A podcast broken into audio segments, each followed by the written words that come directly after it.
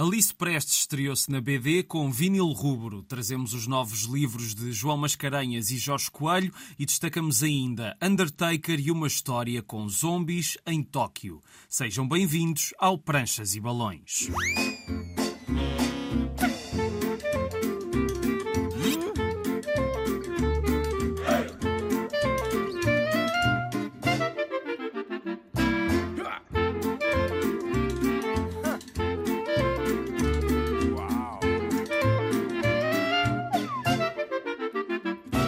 Cá estamos a trazer a banda desenhada à Antena 1. Hoje vamos descobrir mais dois livros assinados por vozes que já ouvimos por aqui, mas antes vamos conhecer a nossa convidada de hoje. Não é todos os dias que temos uma pessoa que se estreou na banda desenhada. Muito recentemente, a Alice Prestes é ilustradora, faz pintura digital, tem mais de 10 anos de carreira no design gráfico e agora desenhou Vinil Rubro, uma obra editada pela Kingpin Books, escrita pelo Mário Freitas, que diz ser esta a história mais negra que já fez. Antes de lá irmos, Alice, apesar desta ser a tua estreia na BD, eu olho para o teu trabalho e vejo que a influência da BD já estava lá há muito tempo, não é? Sim, eu acho que desde pequenina. Desde pequenina que eu me lembro de ler BDs, assim, as coisas um bocadinho mais clássicas, não é? Uma falda, um Garfield, como toda a gente.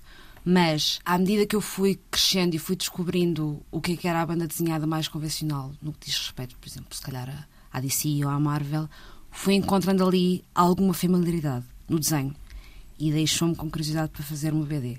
E depois, mais tarde, descobri o conceito de novela gráfica. E aí então percebi, ok, isto não é só uma série de pranchas que por acaso têm balões e têm uhum. personagens a falar. Isto tem aqui alguma profundidade. E tem alguma oportunidade também para coincidir a história com o desenho, criar aqui alguns easter eggs, dar mensagens subtis através da imagem, que eu gosto imenso disso. E então pensei, ok, eu quero mesmo fazer isto. Não sei como, mas eu hei de conseguir fazer isto de alguma maneira. Tu lembras de qual é que foi o, a primeira novela gráfica ou romance gráfico que te impactou assim dessa forma? Foi o Living Will da Joana Afonso e do André Oliveira. Quando saiu o primeiro volume. Mas estamos em 2023. Porquê é que só agora é que acontece esta tua estreia na banda desenhada? Trabalho como designer, não é? Eu acho que quando uma pessoa tem este ganha-pão assim um bocadinho mais comercial, depois acaba por não ter tanto tempo para fazer estas coisas mais, um bocadinho mais criativas. Se calhar deixei um bocadinho para segundo plano, coisas que pronto, podiam ter mais a ver com este, com este campo. O que acontece? Em 2018 eu fiz um curso de banda desenhada na Arco, dado pela de Lady Flores e pelo Nuno Saraiva. E foi um módulo muito pequenino, foram uns meses, mas já me deu algumas bases para eu perceber como é que funcionava. Portanto, esta coisa da, da narrativa ser acompanhada por imagem, que funciona um bocadinho como storyboard, deu-me a sensação que, ok, isto é muito parecido com um filme, mas desta vez eu consigo fazer porque eu sei desenhar. Portanto, se calhar até é uma coisa boa que eu posso explorar. E na altura, aquilo que foi, foi desafiado foram seis páginas. A Adelaide deu-nos um texto de domínio público. Na altura, escolhi um, um poema da Florbela Espanca. Replicar o poema todo por seis páginas, vamos ver como é que isto fica. E à altura eu gostei imenso. Portanto, nunca cheguei a terminar o projeto como, pronto, exatamente como queria, mas pelo menos os bosses ficaram lá, a distribuição do texto ficou lá. Ela acompanhou muito bem o projeto todo. E eu achei, ok, isto tem imenso potencial se algum dia alguém escrevesse uma história que eu gostava mesmo, mesmo de ilustrar, eu acho que conseguia fazer disto até uma coisa um bocadinho maior. Porque tu pões de parte mesmo tu escreveres as tuas próprias histórias, não te queres meter aí, não é? Não, eu acho que eu confio muito mais quando é outra pessoa a escrever a história. A partir do momento em que leio alguma coisa, eu começo logo a visualizar. Também se calhar tem a ver um bocadinho com a escola de design, assim, que é esta ideia de dupla entre escritor, desenhador, copy, art director. E então eu sinto-me muito mais confortável nesta posição apenas e, e prefiro deixar para quem sabe escrever, escrever a história. Achas que também as sinergias são diferentes quando é uma dupla? Há mais probabilidade de funcionar melhor do que ser uma pessoa a solo? Sim, no meu caso, sim. No uhum. meu caso, sim. Eu acho que há pessoas que são perfeitamente capazes de fazer as duas coisas. Eu é que sempre fui muito mais uma pessoa de imagem do que uma pessoa das letras. Não gostaria de aventurar numa coisa com a qual não me sinto tão confortável, não é? Lá está, isto é uma estreia para mim na BD, tanto no desenho, eu não me ia aventurar já a fazer um, um texto. Não digo que isto é uma coisa para nunca, mas por agora acho que me sinto perfeitamente confortável a ficar só mesmo na parte do desenho. Então, agora, uh, falando de, do vinil rubro, como é que esta história te chegou e como é que tu conheceste o Mário? O Mário chegou até mim através do Instagram. Portanto, eu tenho uma página só mesmo com os meus desenhos, Alice in Anyland. O Mário envia-me uma mensagem a dizer: Alice, olha, gosto imenso do teu trabalho. Um dia que estejas interessado em fazer BD, diz-me alguma coisa.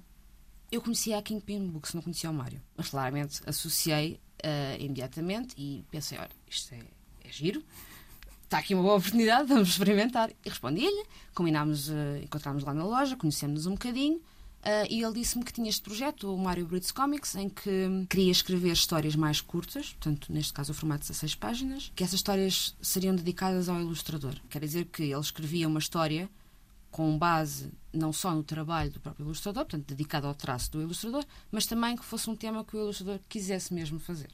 Para mim fez todo o sentido, porque eu já tinha aqui algumas coisinhas na cabeça, já gostava de explorar alguns temas e então desafiei-o a fazer uma história um bocadinho mais negra, que é um género que eu gosto bastante. E porque também, eh, de alguma maneira, eu gostava de me autodesafiar também a fazer uma coisa que não tivesse muito a ver com o meu estilo de desenho. Porque o meu desenho tem um traço mais limpo, é muito mais elegante, são características diferentes que normalmente tu não vês numa história negra uma história de terror. E então eu lancei este desafio para o Mário, mas também lancei este desafio para mim, que é tipo, ok, de repente agora vais ter que tornar o teu desenho que é bonitinho numa coisa que pode ser um bocado mais agressiva e tentar arranjar ali uma, uma simbiose boa. Mas a elegância continua lá. Eu acho que nunca vou deixar de ter isso. E acho que isto vem também da escola do design. Acho que o meu trabalho tem uma certa geometria que é transversal e no vinil rubro nota-se um bocadinho isso. Eh, as formas quase que vão do, de uma vinheta para a outra, porque eu gosto de ter esta coerência visual em todas as páginas. Eu acho que isso facilitou muito o meu trabalho também. De alguma maneira, eu olhei para o livro como uma peça global e não página a página e consegui aliar essa geometria que já vinha do meu trabalho, portanto, do meu desenho, à maneira como a história está contada. E acho que funcionou bem também com o texto do Mário por causa disso.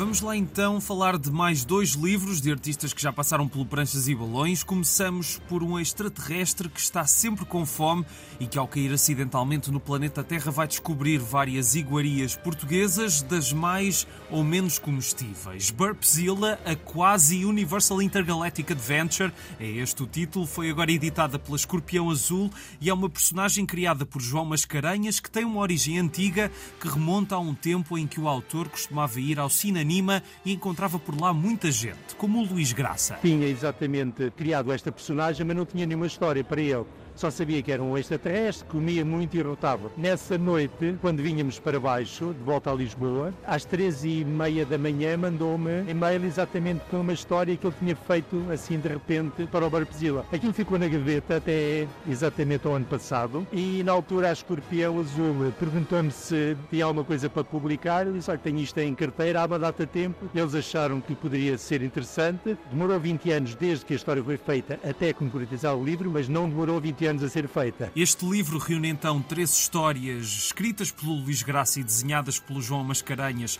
com este pequeno alienígena verde que, a uma vista descuidada, parece muito fofinho, mas claro que qualquer pai ou mãe que abra o livro vai perceber rapidamente que o seu conteúdo não é para crianças. Afinal, o protagonista diz palavrões, vai a clubes de strip sem conseguir perceber a diferença entre dois tipos de utilização da palavra comer, enfim, mas Barpesil é natural de Barpesília, do Burpis Pistão e a sua nave teve mesmo de avariar em solo português. Só assim é que ele ficou a conhecer de uma forma nada vulgar algumas das características do nosso país, passando pela ligação à comida, que faz com que Portugal cumpra o que diz o Guia da Galáxia quanto aos três passos essenciais na evolução de uma civilização.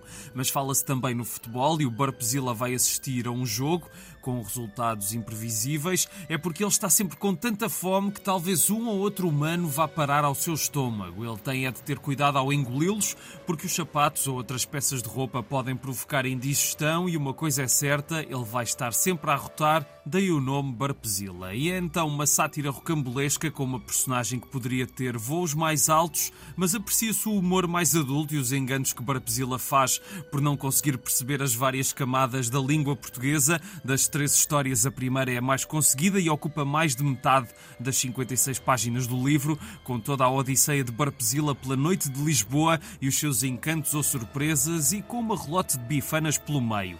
Mesmo que se fique com a sensação de que as histórias podiam ter sido mais desenvolvidas, principalmente a última, resultou bem a parceria entre o desenho de João Mascarenhas e o texto de Luís Graça, que poderá dar mais frutos no futuro, até porque ficou muito por explorar com esta personagem que ficou com saudades da terra e daquele pequeno país. Para já podem conhecer esta personagem com este livro, editado pela Escorpião Azul.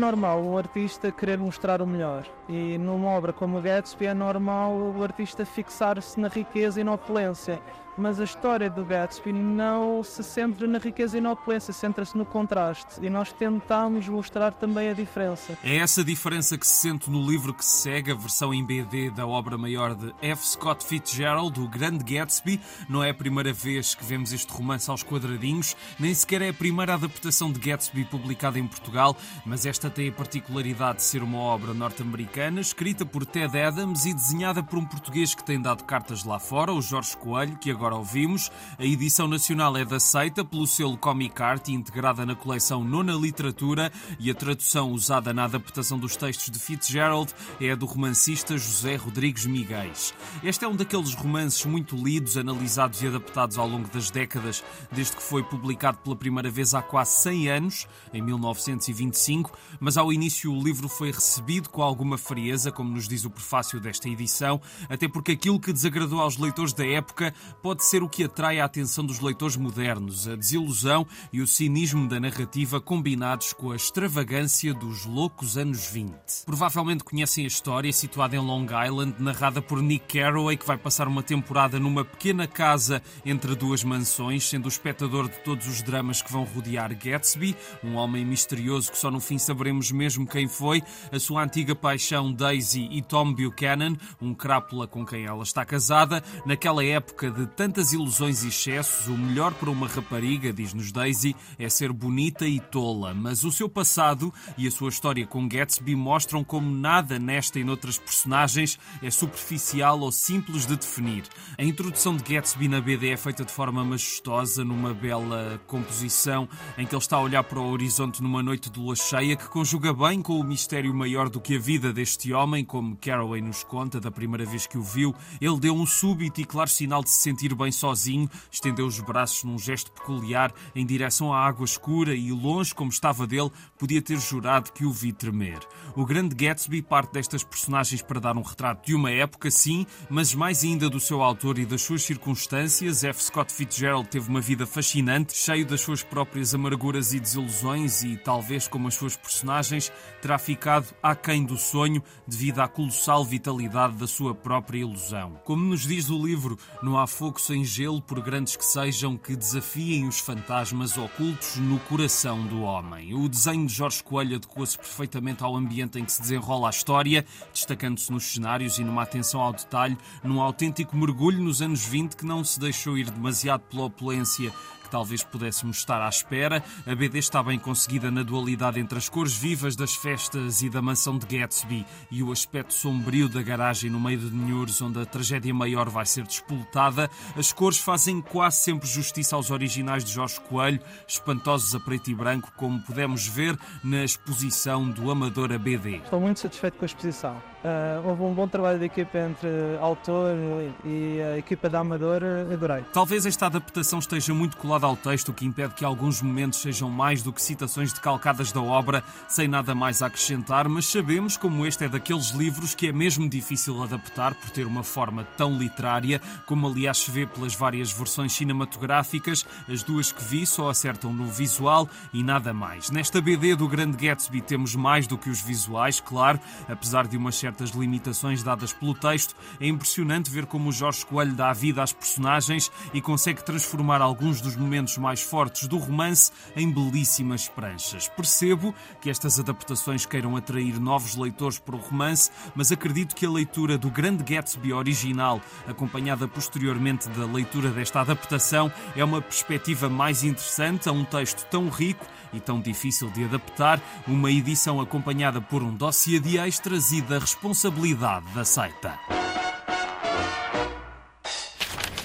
Daqui a pouco vamos conhecer uma série western que já tem seis álbuns publicados por cá pela ala dos livros, mas antes voltamos à conversa com Alice Prestes. Nunca houve uma intenção de fazer terror gore, terror mais tradicional, terror japonês. Sempre foi muito mais terror psicológico, explorasse dinâmicas de relações pessoais, eh, histórias de trauma, histórias de melancolia, em que o terror não fosse portanto, o protagonista da história, mas sim um veículo para contar todas estas metáforas, todos estes sentimentos mais negativos. E, portanto, eu acho que a maneira como o Mário desenrolou este, este, este desafio que eu, que eu lhe dei, acho que funcionou muito bem. A música tem também um papel como acontece no, na história, de às vezes certas canções despertarem alguns sentimentos ou, ou não tens essa ligação mais emocional com a música? Só por curiosidade. Também fiz esta pergunta ao Mário, agora tenho curiosidade de saber a tua resposta. Não, sem dúvida, sem dúvida. Acho que a música tem um papel fundamental, não só no dia a dia, da maneira como, pronto, obviamente nos desperta muitas sensações, mas eu quando estou a desenhar o meu desenho fica diferente conforme a música que eu estou a ouvir. E, e o que é que estavas a ouvir enquanto fizeste esta, esta história, já agora? Tudo do mais depressivo que possas imaginar. Vamos pôr tipo Sufjan Stevens e coisas assim.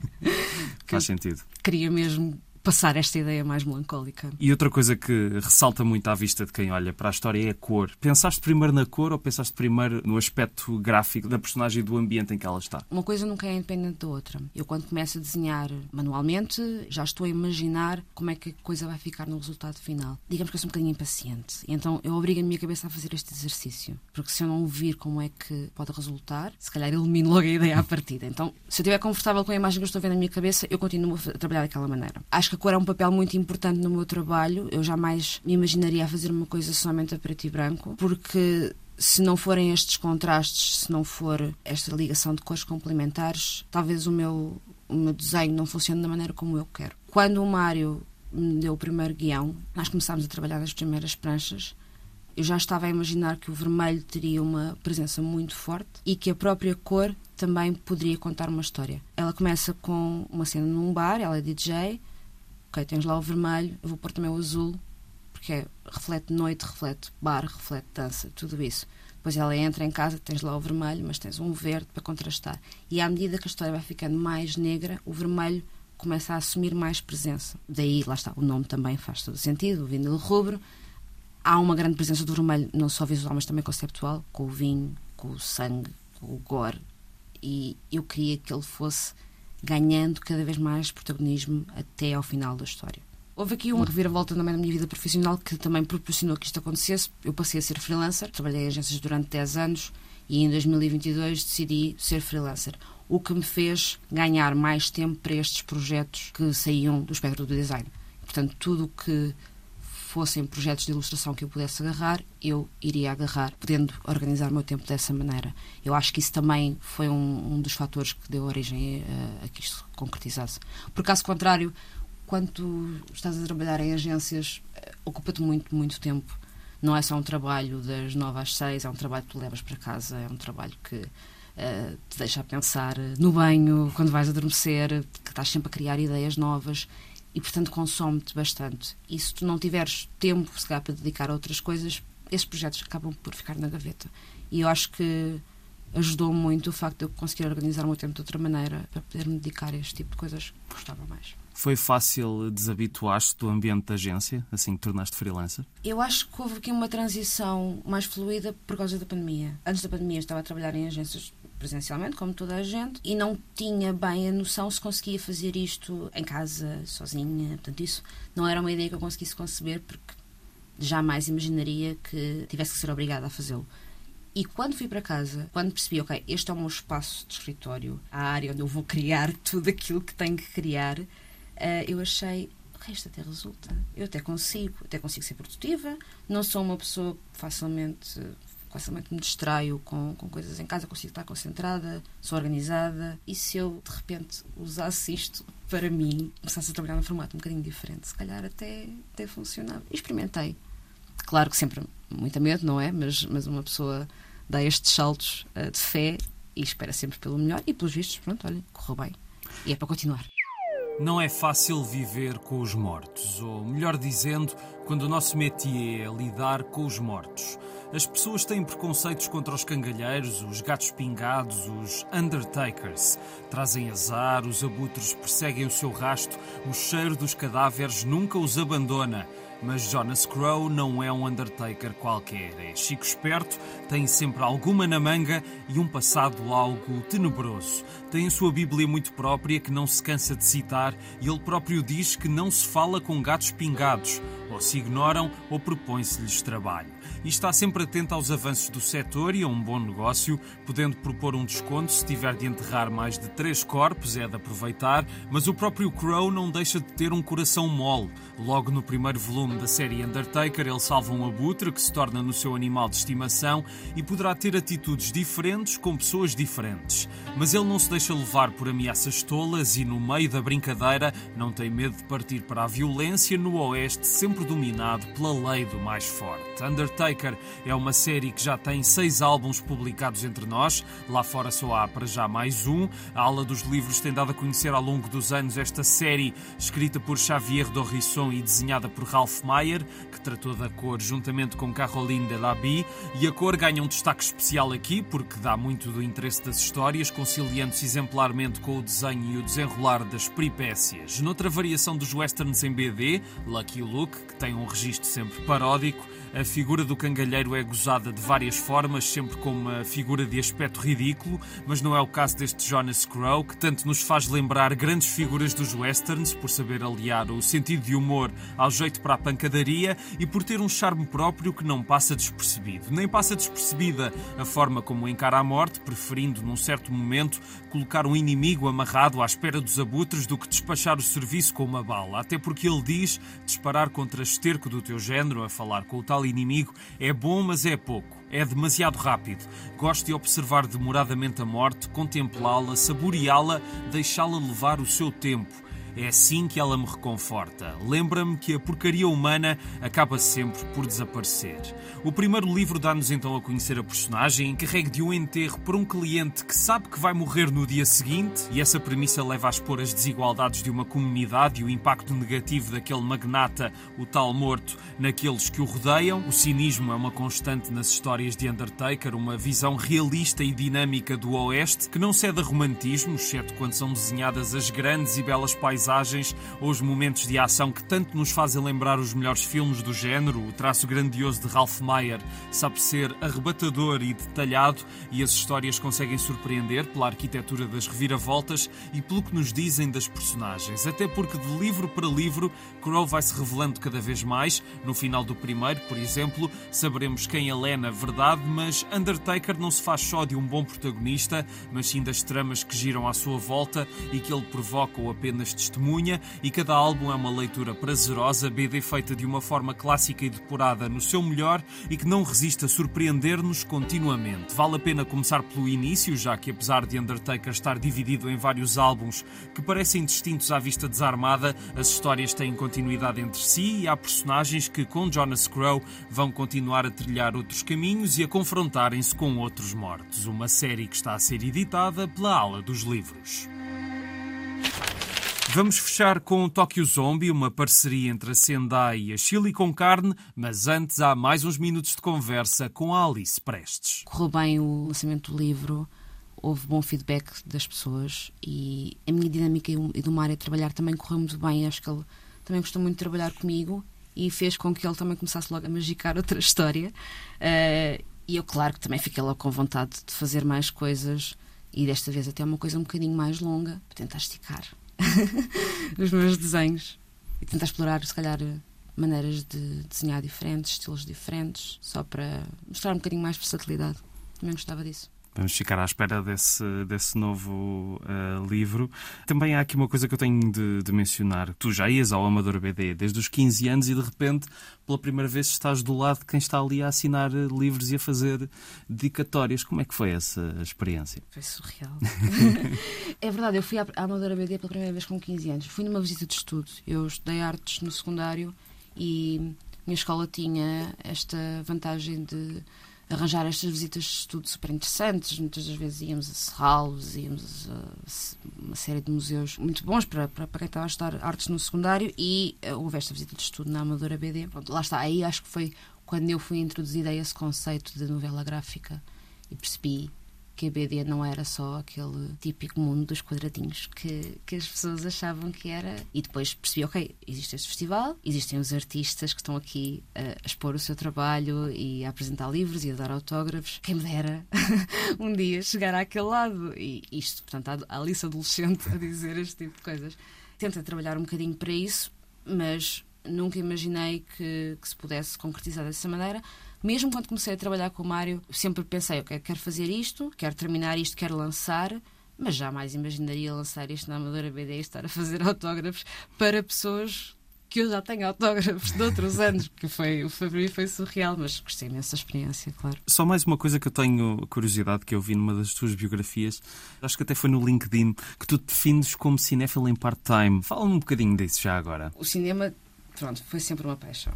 Foi sempre aquela paixão que nunca foi concretizada. E... Mas querias ser o quê? Realizadora? Ou, ou também era na parte do storyboard, como há bocado estavas a falar? Seria sempre na área da imagem. Eu não tenho skills de realização e não tenho, essa, não tenho se calhar, uh, tempo nem intenções de me especializar numa coisa dessas, mas eu gosto de cinema como, como o mortal gosta de cinema. Mas eu vivo muito parte visual, da maneira como uma história é contada.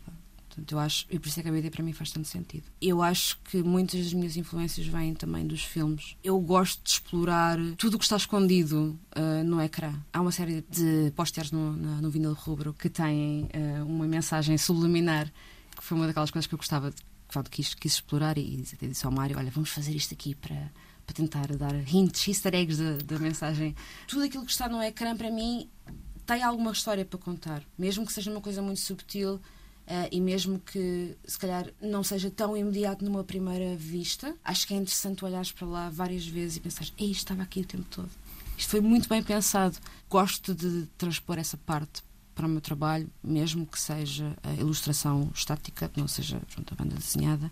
Eu gosto sempre de ter algum tipo de um hint, um easter egg, uma coisa escondida que faça as pessoas olharem várias vezes e tentarem perceber o que é que se passa ali. Eu acho que também uh, existe uma ligação muito grande ao cinema, portanto, o meu trabalho, e eu também tentei, nos últimos anos, começar a alimentar um bocadinho a minha formação no campo do cinema. Eu fiz um curso de direção de arte na Faculdade do da Católica do Rio de Janeiro, portanto, fiz um curso online na altura da pandemia e depois uh, descobri um workshop da Annie Atkins, que é uma designer gráfica que trabalha com o Wes Anderson. Consegui arranjar um lugar e, e fui, e, e aquilo foram dois, três dias assim em sprint, em que ela nos deu as bases do que, é que era fazer design gráfico para cinema. E eu achei, ok, é aqui uma porta uh, super interessante mas é um meio muito mais inalcançável para mim, tendo em conta as skills que eu fui trabalhando nos últimos anos e não é uma coisa para agora, a ser uhum. será uma coisa, pronto, um projeto paralelo no futuro, mas achei super interessante porque lá está, alguém põe um flyer numa cena esse flyer tem alguma coisa escrita, essa coisa é importante para a cena.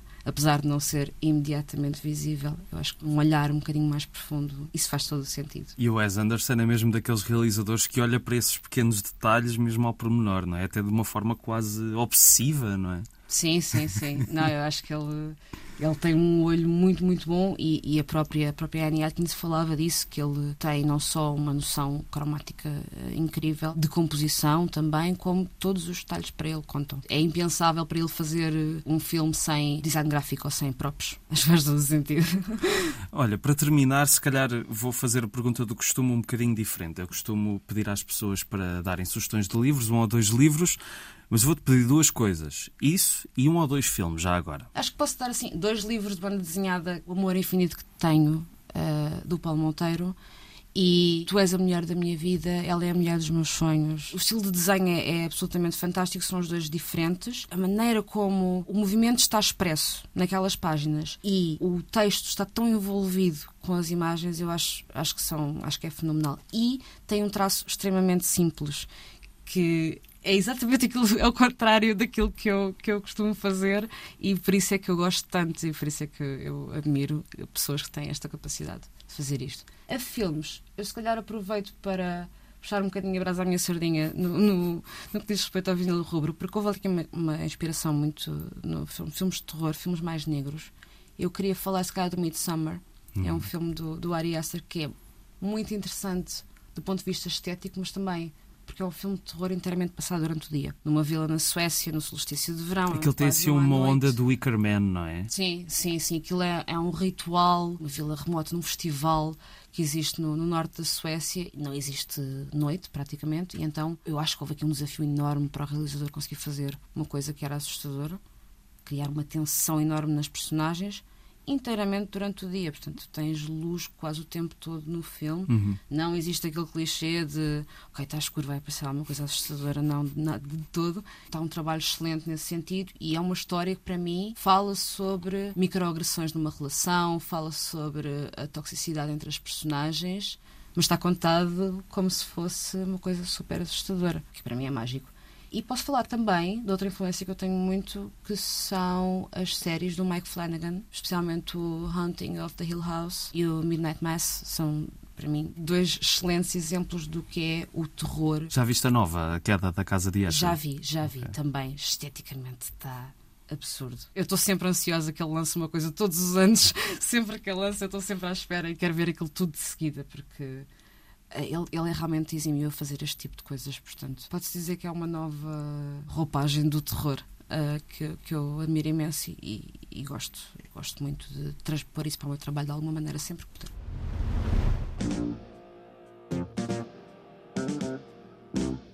Terminamos então com uma história que tem zombies gerados numa montanha feita de entulho, jiu-jitsu, porcos e uma nova ordem mundial. Tudo isto em Tokyo Zombie, uma obra de Yusaku Anakuma que chegou a Portugal numa edição conjunta entre a Sendai e a Chile com carne. Tudo começa com uma montanha em Edogawa, Tóquio, onde as pessoas vão deitar o seu lixo tanto pode ir das coisas mais banais do cotidiano a coisas mais pesadas como cadáveres. Por causa disso, a montanha é conhecida como Fuji Negro e é lá que Fujio e Mitsuo, que praticam jiu-jitsu, tal como o próprio autor, vão enterrar um funcionário da sede da empresa em que trabalham, depois de Fujio lhe ter dado uma paulada mortífera na cabeça, mas a quantidade de corpos enterrados no meio do lixo chega a tal ponto que esses corpos se transformam em zombies. E como toda a história do género que se preze, eles vão andar à caça de humanos e mordê-los, criando ainda mais zombies, e a escalada de acontecimentos é tal que, de repente, Fúgio tem de ganhar a vida de outra forma, numa nova sociedade gerida por uma espécie de lei da selva, em que uma elite vive na maior com o seu séquito de escravos, uma elite que se entretém com lutas entre humanos e zombies, mas em que as próprias lutas podem ter muito que se lhe diga, porque o espetáculo é mais importante do que quem realmente ganha ou perde.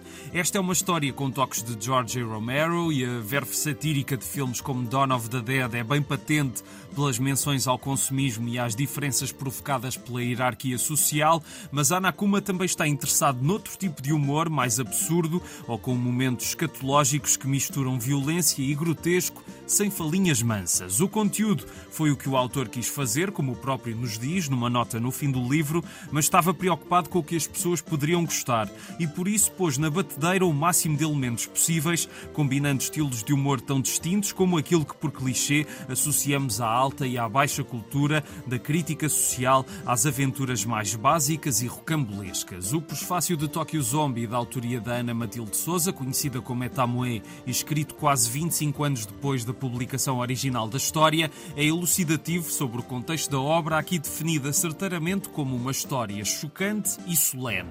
Ana Kuma desenhou-a num estilo assumidamente tosco, na tradição de uma corrente conhecida como Etauma, algo como tão mal que é bom.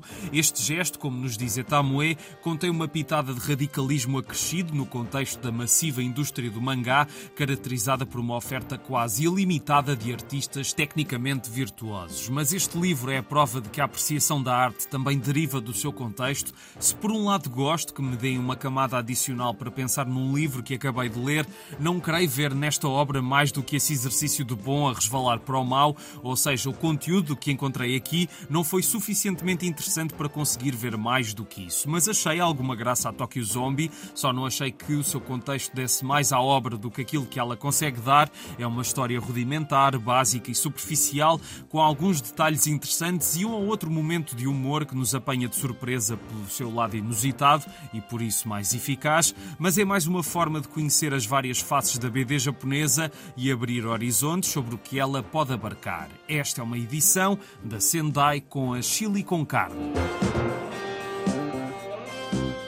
Obrigado por ouvirem o Pranchas e Balões. Está sempre na RTP Play, Spotify, Apple e Google Podcasts, Facebook Instagram Pranchas e Balões, tudo junto. A sonoplastia é do Tomás Anaori e eu sou o Rui Alves de Souza. Até à próxima.